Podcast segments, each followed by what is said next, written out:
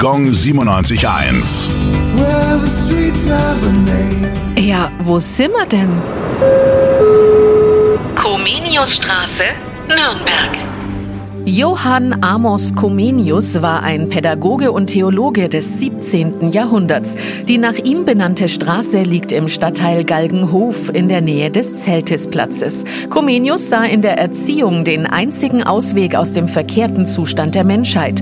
Omnes omnia omnino, also alle, alles auf umfassende Weise zu lehren, war sein Ziel. Sein Lebenswerk hatte Einfluss auf die Entwicklung des Schulwesens, vor allem auf die Durchsetzung der allgemeinen Schulpflicht. Sein bekanntestes Buch ist das Orbis Pictus, ein illustriertes Sprachenbuch für Kinder. Es gilt als das erste Bilderbuch und als Vorläufer der heutigen Schulbücher. Gong 97.1. Well,